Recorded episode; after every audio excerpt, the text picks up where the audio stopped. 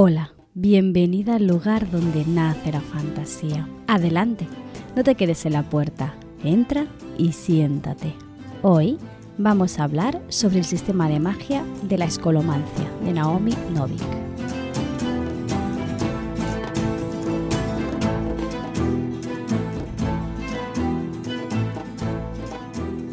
Hace bastante tiempo que no hablamos de un sistema de magia como tal y tenía muchas ganas de presentarte una saga bastante original en ello. Me refiero a la escolomancia de Naomi Novik.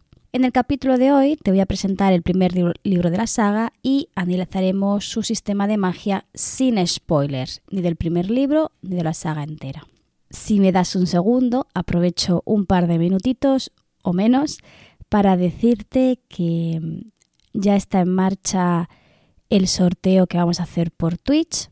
Como ya sabes, sorteo un ejemplar físico de un libro una vez lleguemos a las metas de Twitch estamos a medias ¿no? en ese camino de alcanzar las metas.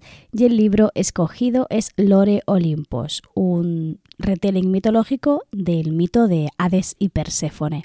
Para participar en este sorteo, para conseguir el libro físico, tienes que suscribirte a mi canal de Twitch desde ya hasta que se cumplan eh, los objetivos, tantas veces como te suscribas, tantas participaciones ganas para, para el sorteo.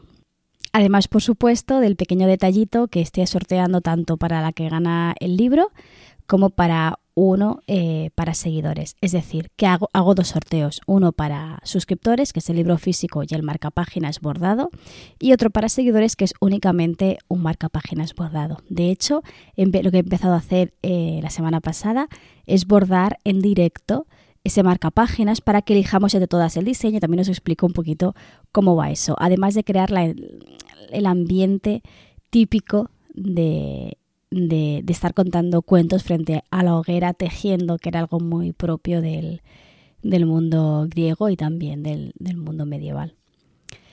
Ya está, vale, aquí la cuña publicitaria. Volvamos a, a Naomi Novik y a la escolomancia.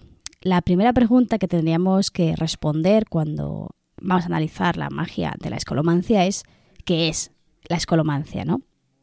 Es el nombre de una saga perteneciente al subgénero de Academia y está escrita por Naomi Novik. De esta autora ya hemos hablado en el podcast cuando traje la recomendación de Un Mundo Helado. Esta, El Mundo, Un Mundo Helado, sigue siendo hasta la fecha mi novela favorita de la autora, pero la saga que te traigo hoy cuenta con un elemento fascinante, el universo mágico que crea a su alrededor, que va a tener un protagonismo central en la novela, bueno, en la saga. Está dividido la saga en tres tomos, por tanto es una trilogía, que ella en vez de llamar eh, libros llama lecciones, la primera lección, la segunda y la tercera. La primera es Una educación mortal, le sigue El último graduado y Los enclaves dorados. Aunque yo solo me he leído el primero de ellos, se atisba ya en sus primeras páginas el rico universo que ha creado para esta historia y la relación entre sus dos protagonistas. A continuación, te voy a dejar la sinopsis de la primera, es decir, la sinopsis de una educación mortal, para que sepas un poco cuál es la ambientación en la que se va a desarrollar esta historia, para un poco entrar en calor, entrar en este universo. Leo. Inaugurando una nueva trilogía, la autora superventas de Un cuento oscuro y Un mundo helado, esta es la pequeña cuña que siempre ponen las editoriales delante de la sinopsis, ¿vale? Nos abre las puertas a una peligrosa escuela de magia donde cometer errores es sinónimo de una muerte segura, hasta que una chica empieza a reescribir las reglas del juego entra en una escuela de magia diferente a cualquiera que hayas conocido antes. En ella no hay profesores ni vacaciones, las amistades son pura estrategia y las probabilidades de sobrevivir nunca son las mismas. Cuando estás dentro solo hay dos maneras de salir, o te gradúas o mueres. El Higgins está preparada como nadie para hacer frente a los muchos peligros de la escuela. Puede que no tenga aliados, pero posee una fuerza oscura lo suficientemente poderosa para elevar montañas y aniquilar a millones, por no mencionar que puede destruir fácilmente a los innumerables monstruos que merodean por ella. Solo que accidentalmente podría matar también al resto de estudiantes. Así que él está intentando con todas sus fuerzas no usarla, a menos que no tenga elección. Ingeniosa, mordaz y divertida, y también con un profundo sentido de la justicia, esta fascinante novela nos recuerda que hay cosas mucho más importantes que la mera supervivencia. Ya sabéis que en esta sinopsis que instala ahí la editorial siempre hay al principio esta, este enganche de autor superventa y luego al final este tipo de... A mí no me gusta que la propia editorial diga que su obra es muy ingeniosa y muy mordaz y muy divertida, eso lo deberían decir los lectores, ¿no? Por eso eh, yo siempre lo pongo en tela de juicio, pero me quedo un poco con la idea de esta escuela que es mortal. Vamos un poquito a entrar ya en materia. Pero antes de explicarte el sistema, de magia, voy a tener que explicarte un poquito cómo funciona el universo en el que se desarrolla la historia y los personajes. Porque una de las normas que cumple a rajatabla Novik es que la magia tiene que estar vinculada con el universo. ¿vale? Sanderson decía que si vas a crear un, un sistema de magia para un universo, tiene que reflejarse este sistema de magia en el universo en el que se va a desarrollar. Es decir, en un universo en el que la gente se puede teletransportar, no tiene sentido que exista el metro. Por ejemplo, si este teletransporte es accesible para todos, es estúpido que existan coches. O al menos que lo existan para uso de personas y no para transporte de objetos, ¿no? Por ejemplo. Entonces, eh, Sanderson siempre invita muchísimo a reflexionar sobre qué implicaciones a nivel social, tecnológico, político puede tener la magia que has ideado y la magia que has pensado. Naomi aquí lo que va a hacer es eh, que toda, en verdad, toda su novela, yo, claro, yo solo he leído la primera, por lo tanto hablo solo de la primera, pero intuyo que va también eh, en relación con las demás, ¿vale? Pero toda la novela gira en torno a aprender a mejorar, a ser cada vez más fuerte para superar la escolomancia, para poder graduarte y no morir en esos cuatro años o tres, no sé si son tres o cuatro años, ahora dudo, que permaneces dentro de la escuela. Es por eso, por lo tanto, que la magia va a ser vertebral para poder entender qué es lo que sucede y eh, para sobrevivir. Vamos a entrar ya en esto, ¿no? La magia, en este sistema de magia, aquí voy a decir mucho la palabra magia, perdona, ¿eh? pero a diferencia de otros es hereditario, es decir, es algo con lo que naces. No aprendes a hacer magia. Lo que aprendes es a controlar la magia que has heredado o con la que has nacido. Como en la mayoría de historias, normalmente los niños recién nacidos, pequeños, ¿vale? Suelen tener mucho potencial mágico, pero poco control sobre él. Que esto es muy típico y tópico en cualquier historia de fantasía.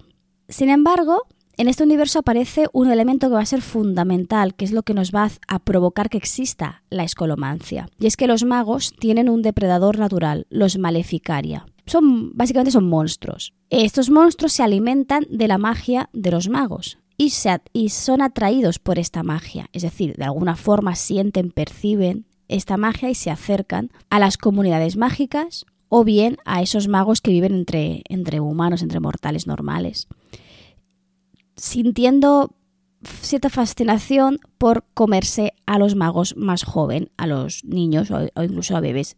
Es por ello, ¿no?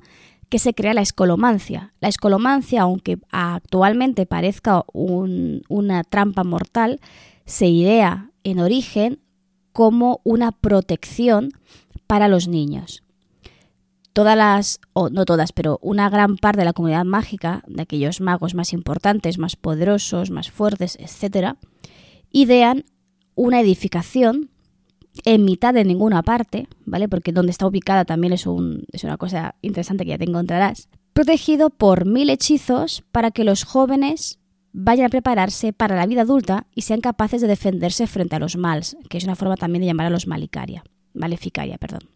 Sin embargo, esto lleva, lleva existiendo varios siglos y uh, solo acceden a la escolomancia los jóvenes porque la escuela está automatizada. Es, es gracioso porque a pesar de ser un sistema de magia, funciona como si tuviera una especie de inteligencia artificial, solo que la inteligencia artificial en realidad es una fuente mágica que actúa según lo que piensan y lo que desean los propios alumnos. Esto es muy interesante porque por ejemplo, hay una escena en la que él, que es la protagonista, nos explica que si tú vas pensando, wow, ahí debajo, de la escalera va a haber algo seguro, va a haber algo seguro, lo hay porque lo has llamado con tu pensamiento. ¿no? Es súper interesante este, este planteamiento de la magia.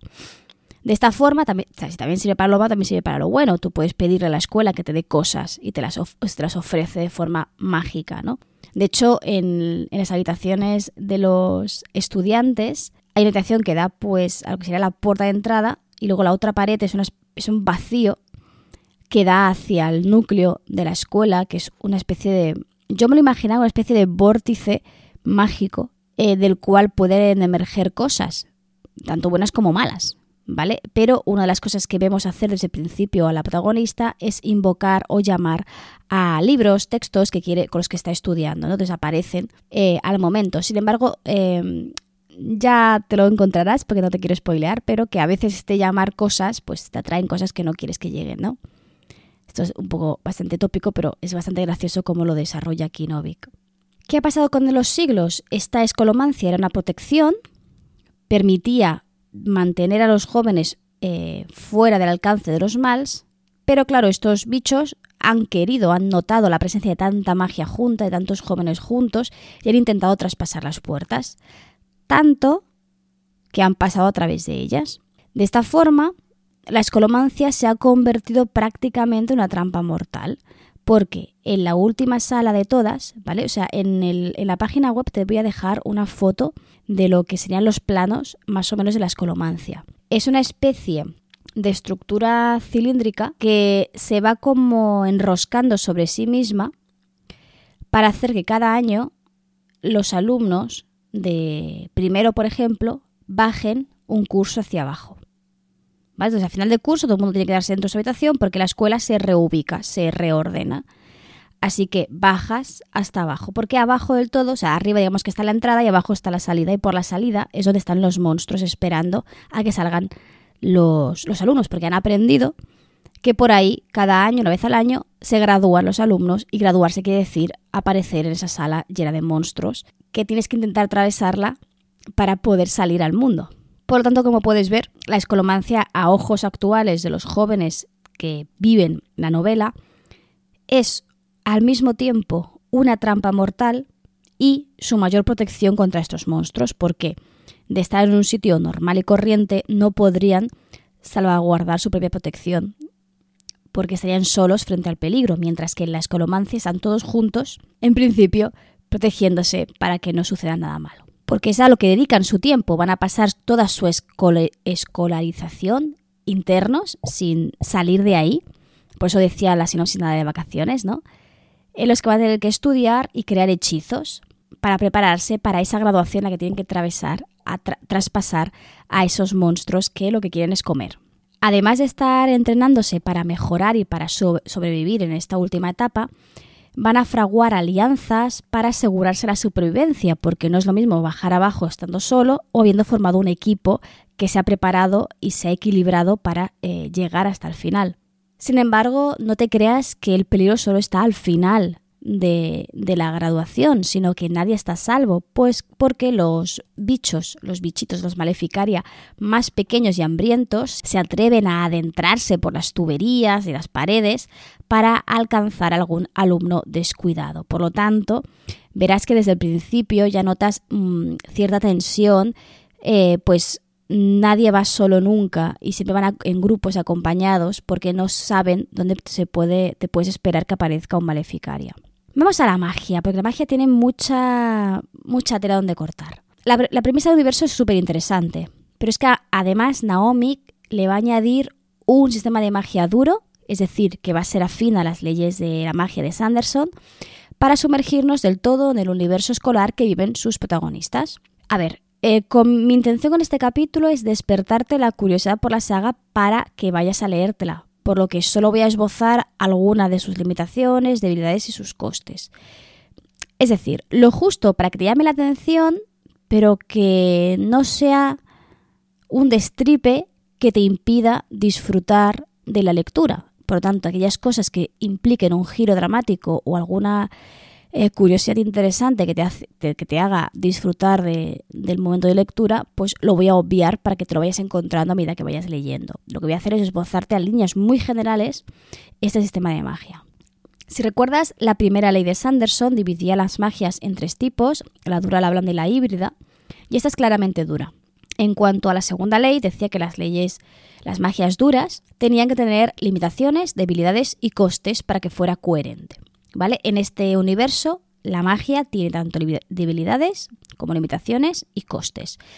Vamos a empezar por las limitaciones porque hay una que es muy evidente y es que en este sistema de magia es una magia que aunque tú, tengas energía vital mágica, eh, no puedes ejecutar un hechizo si no lo conoces. Es decir, es una magia que es de aprendizaje. Son hechizos que tienes que haber memorizado para poder lanzarlos. Por tanto, también tiene mucha vinculación con la vía escrita porque los, em, los hechizos o bien se buscan, se encuentran o bien se crean.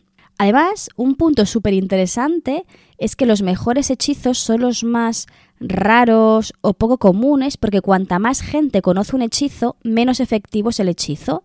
Es como que ese hechizo tiene X cantidad de energía, yo que sé, ponle fuerza, y una sola persona lo conoce, tendrá su máximo potencial, pero si ya lo conocen dos personas, este potencial se divide y se va dividiendo dependiendo de cuánta gente conoce y utiliza ese hechizo. Esto lo que hace es que la magia caduque enseguida, porque tenemos un porrón de alumnos que entran nuevos cada año y que necesitan hechizos para poder vencer a los maleficaria. Pero si son hechizos que ya han utilizado sus 500 predecesores, pues no tiene sentido porque sea un hechizo que ya no hará prácticamente nada de daño. Tendrán que crear o buscar uno de nuevo. Por tanto, si te fijas, eh, la escromancia no deja de ser una máquina en continuo funcionamiento, incluyendo el edificio como los alumnos que están ejercitando su magia y su potencial mágico. Esto eh, creo que es lo que lo vincula directamente con el subgénero del Dark Academia, porque no solo es una, escuela que te quiere matar, sino que el aprendizaje académico y la vivencia académica es vital para garantizar la supervivencia. Por lo que respecta a las debilidades, voy a dejarlas un poco al lado porque cada hechizo, cada creación mágica tiene su punto débil. Todos tienen alguna cosa que les puede llegar a fallar además de la, gran debilidad de los, de los magos, que en realidad es el coste de la magia. Por tanto, paso directamente a explicarte el coste.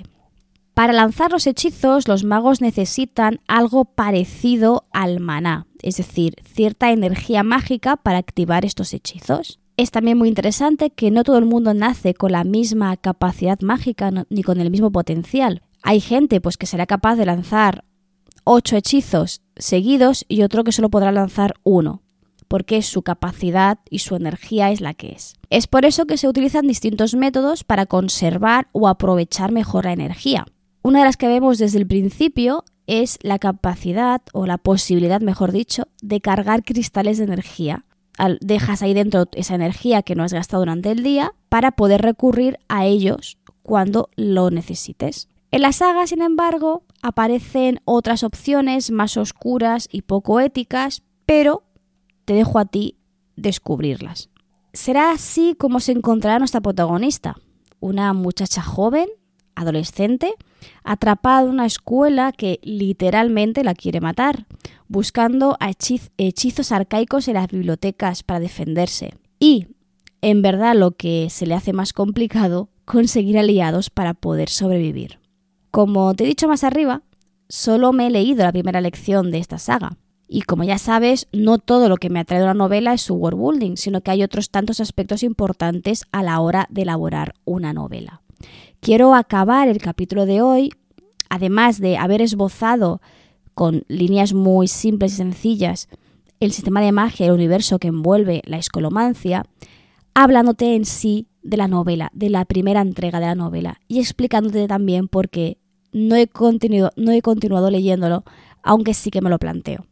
Entonces, em, quiero contarte los puntos fuertes en la novela, que tiene unos cuantos, y también el gran punto débil que yo le he encontrado. Porque eh, me, encantaría, si te has leído la saga, que me digas si me recomiendas seguirla o, que, o, o si no. Yo seguramente la siga, solo que hay cosas que me, que me echan para atrás. La primera, el primer gran punto importante es que toda la trama está construida a través del contraste de dos personajes totalmente opuestos, que es por un lado nuestra protagonista Galadriel, llamada también él, y Orion. Creo que te lo voy a... no voy a hablar yo, para ello, sino que te voy a leer el principio de la novela, las primeras páginas. Capítulo 1 se llama Devora almas y dice así. Decidí que Orión debía morir cuando me salvó la vida por segunda vez. Hasta entonces su existencia me había sido bastante indiferente, pero una tenía sus límites. No habría pasado nada si me hubiera salvado la vida un número de veces realmente extraordinario, como 10, 13 o algo así. El 13 es un número con estilo. Orion Lake, mi guardaespaldas personal, podría haber vivido con aquello. Pero para entonces llevábamos en la escolomancia tres años, y él no había mostrado ninguna inclinación previa a concederme un trato especial. Pensarás que soy una egoísta por contemplar con mortíferas intenciones al héroe responsable de la continua supervivencia de una cuarta parte de nuestra clase. En fin, mala suerte para los pobres desgraciados que no han podido apañársela sin su ayuda. De todas formas, se supone que no todos debemos sobrevivir. Hay que alimentar al colegio de algún modo. Ah, pero ¿y qué hay de mí? te preguntarás. Pues ha tenido que salvarme la vida no una, sino dos veces y esa era justo la razón por la que tenía que morir. Fue él quien provocó la explosión en el laboratorio de alquimia el año pasado al enfrentarse contra aquella quimera. Tuve que salir de debajo de los escombros mientras él correteaba y aporreaba la cola super escupefuegos de la criatura. Y el devora almas no llevaba ni cinco segundos en mi habitación antes de que Orión apareciese por la puerta. Debía de haber estado pisándome los talones mientras lo perseguía por el pasillo. La criatura solo se había desviado hasta mi cuarto intentando escapar. Pero nadie querrá oír mi versión de los hechos.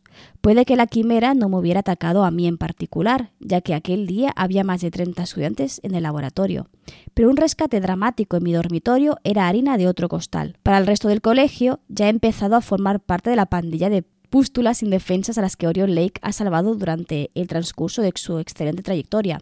Y eso es intolerable si te fijas, bueno, eh, una de las cosas interesantes de la protagonista de Galadriel es que es una persona que es muy antisocial, que se aleja mucho del grupo, que le cuesta socializar mucho, y Orión, en contrario, eh, se autoproclama héroe salvador, como tiene una ventaja frente al resto, que ya descubrirás cuál, se considera el protector del grupo y por lo tanto actúa de esta forma, pero es algo que a él le pone de los nervios por una razón muy sencilla, y es que le hace parecer débil frente a los demás. Y esto voy a enlazarlo con el segundo eh, punto interesante, y es que hace un giro muy interesante al tópico de la profecía sobre héroe y villano. Orión claramente es el héroe de la historia, es el, ¿no? el chaval guapo, todas las chicas le van detrás, ha salvado a la gente, se preocupa por el bien común y tal.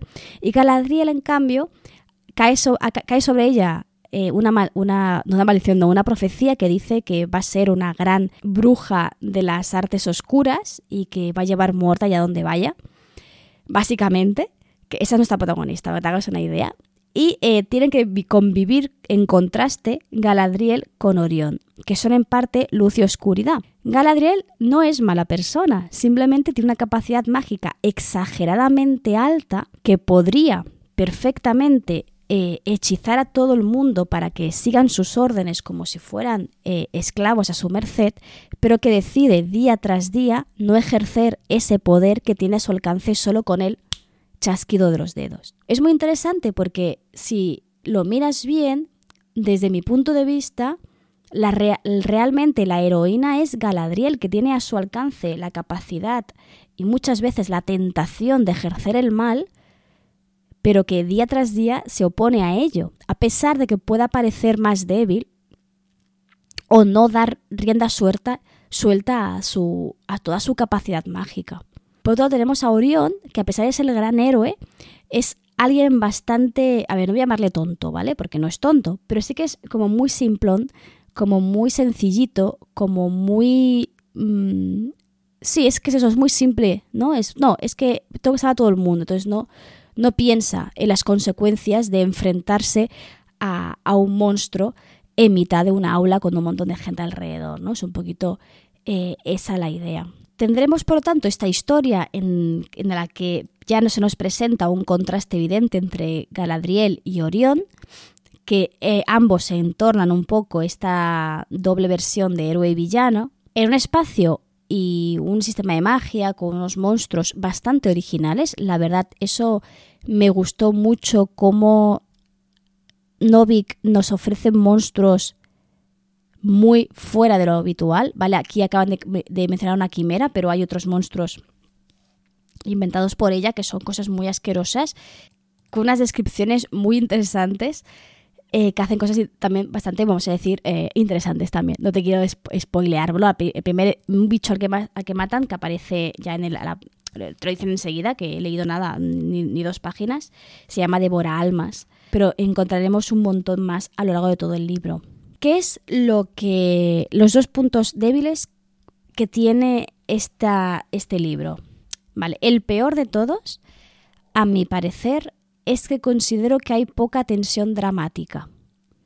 Es decir, Novik nos dice desde el inicio, desde la sinopsis, desde el principio, que la escuela es una trampa mortal, que todo, que todo, que es muy fácil morir, que todos, eh, ¿no? Que salen monstruos de cualquier sitio, etc. Yo si me presentas un universo así, me espero que sea mucho más fácil que los personajes o incluso los protagonistas acaben eh, pasándolo muy mal y que estén en peligro de muerte o incluso que muera gente. Ya a mi parecer, teniendo como premisa eh, que la escuela es una trampa mortal literalmente que necesita eh, que, la, que, gente muera para seguir avanzando como escuela, muere muy poca gente. Es como si en un Battle Royale no muere nadie. No, es como, no tiene, no tiene sentido. Me, falta esa tensión que va implícito para ello que muera gente que tú conozcas, que sean relevantes a ti como como espectador, como lector. ¿vale? No estoy diciendo que no muera nadie, pero sí que siento que la presión que se ejerce sobre la sinopsis o la idea central de aquí va a morir un montón de gente no se corresponde con la realidad. ¿Vale? Hay un girillo por ahí dramático interesante, pero considero que le resta mucho, sobre todo porque yo voy con unas, perspectivas, con una...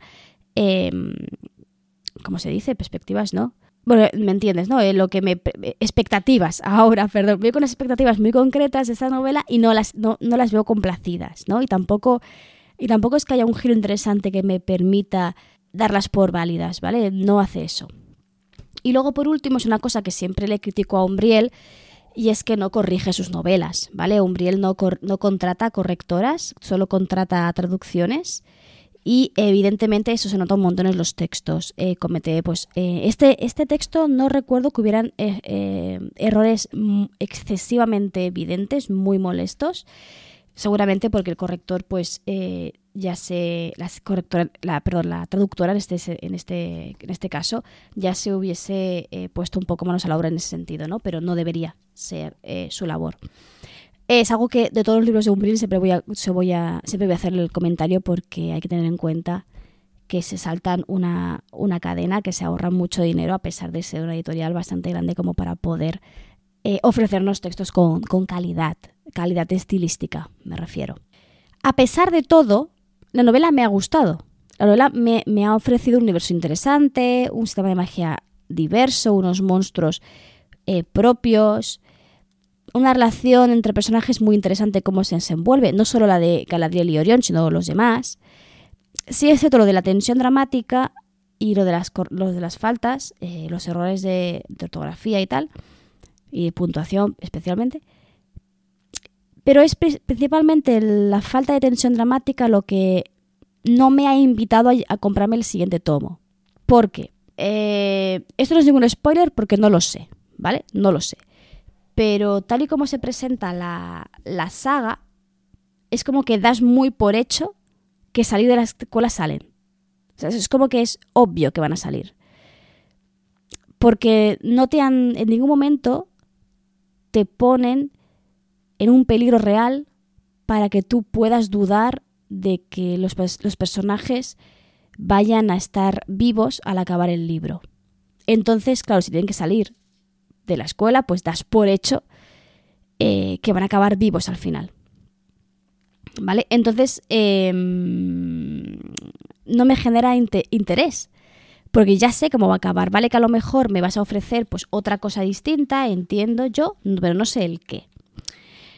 Entonces, todo esto, no es que no vaya a leerme la, la saga seguramente lo haga, pero sí que me gustaría mucho, si, si la has leído, me comentes qué te pareció a ti, si tuviste la misma intención, y sobre todo aquellas personas que han leído más allá de, del primer tomo, tal vez un segundo o incluso la saga entera, que me digan si esta tensión dramática mejora a lo largo de los libros o si es todo el rato lo mismo.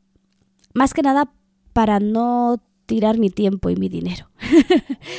de todas formas, aparte de esto también, si has leído alguna otra novela que sea interesante para analizar en cuanto a sistema de magia, world y todo esto, te invito a que me lo dejes todo por comentarios para que podamos ofrecer más sistemas de magia al canal, porque ahora mismo no, no tengo muy claro cuál sea el siguiente que te puedo traer.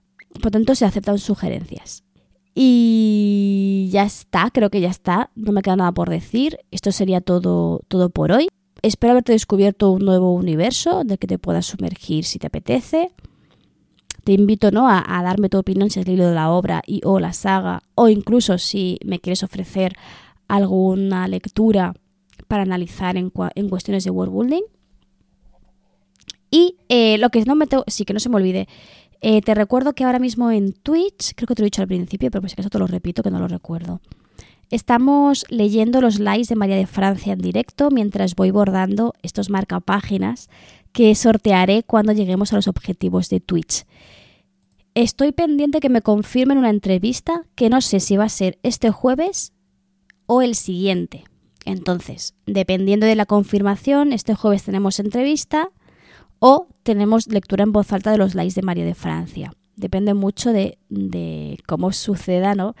esta, confirmación. De todas formas, te recuerdo que puedes seguirme en redes sociales, donde suelo avisar con bastante, bueno, cuando lo sé, de lo que va a ir sucediendo. Y si no, que te suscribas a mi newsletter, que allí te, cuento siempre todas las novedades del canal y te aviso de aquellas cosas interesantes que van a ir sucediendo. Y creo que ya está. Sí, ya está. Vamos a dejarlo por hoy.